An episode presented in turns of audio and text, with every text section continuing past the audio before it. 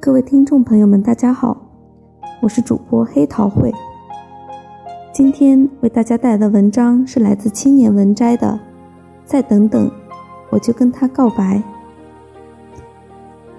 再等等，是最矫情的自嗨。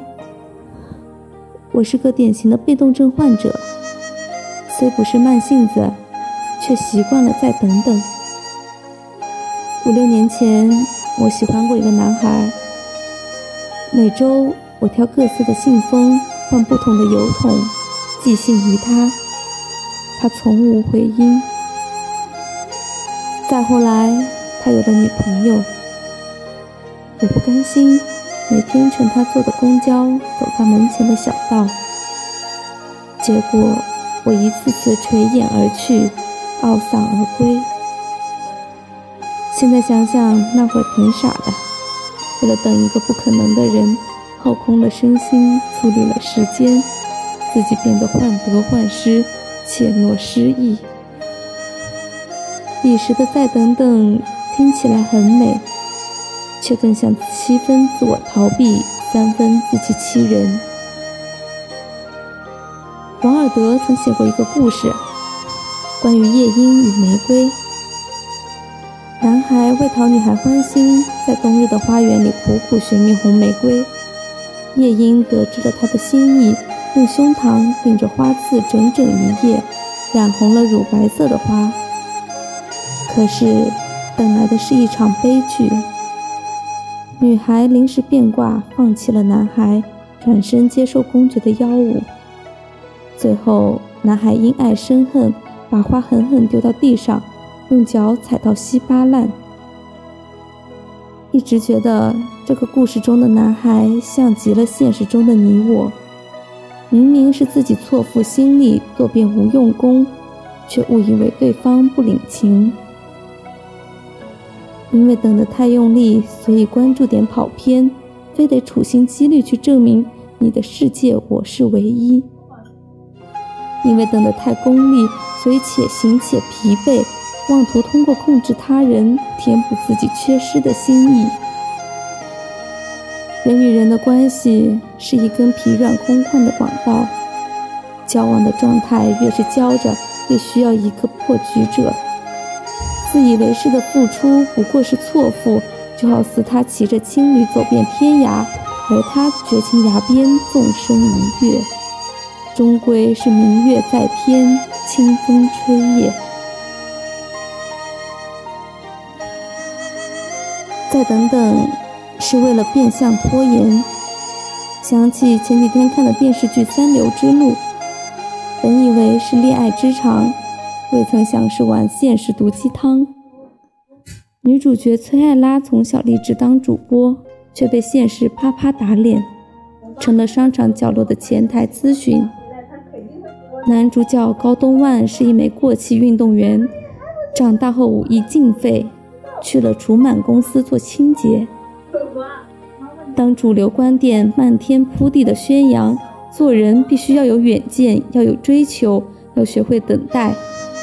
这部剧却问：若我们没有天赋实力，若我们没法和自己死磕到底，这时候该走还是该留？男主角做了抉择，他对教练说。我还有更迫切的事情需要做，更重要的责任需要承担。他明白，在父母年迈、妹妹重病的现实面前，再等等是最自欺欺人的誓言。相比较，现实生活里那些成天说着再等等的人，不过是变相拖延。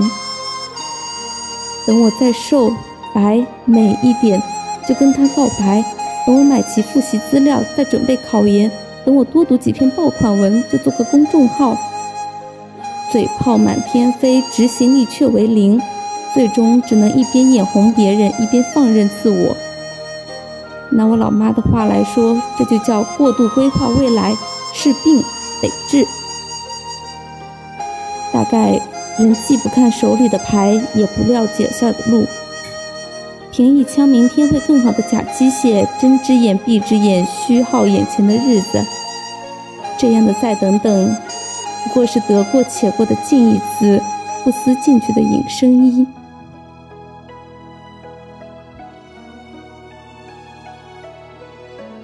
可以等，但不要瞎等。卡夫卡说：“你可以选择逃避，这是你的自由。但要记住，你所能逃避的永远只是逃避本身。你可以等，但不要瞎等。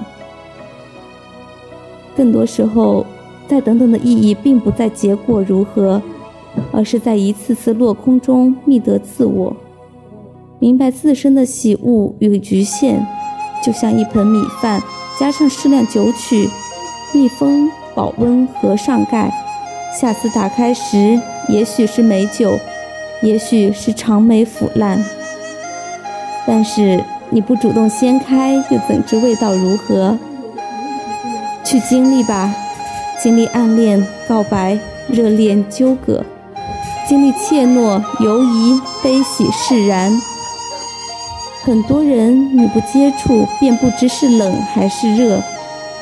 也许那个寡言少语的男人会笨拙地给你夹菜，温柔的哄你入眠，为你变成世间最痴的汉。很多事你不体验便不知是对或是错。也许孜孜以求之物只会让你三分热血迅速放凉，恪守的目标融成泥浆。回报周期比海岸线更长，比起手中剑，心中握，没准你真正该做的是心中剑，手中握。很多再等等的生活，你不必等，更不必过。感谢大家的收听，有兴趣的小耳朵可以订阅荔枝 FM 幺九四幺三八零。